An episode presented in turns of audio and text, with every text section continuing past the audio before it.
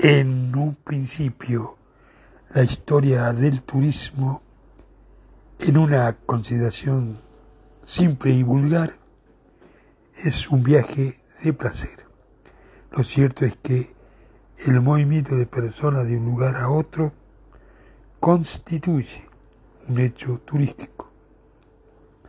Más de 100 definiciones de turismo en el mundo y en todos los tiempos históricos se puede encontrar en todas las universidades destacadas y de diferentes autores, según diferentes escuelas o universidades que reflexionaron acerca de su definición.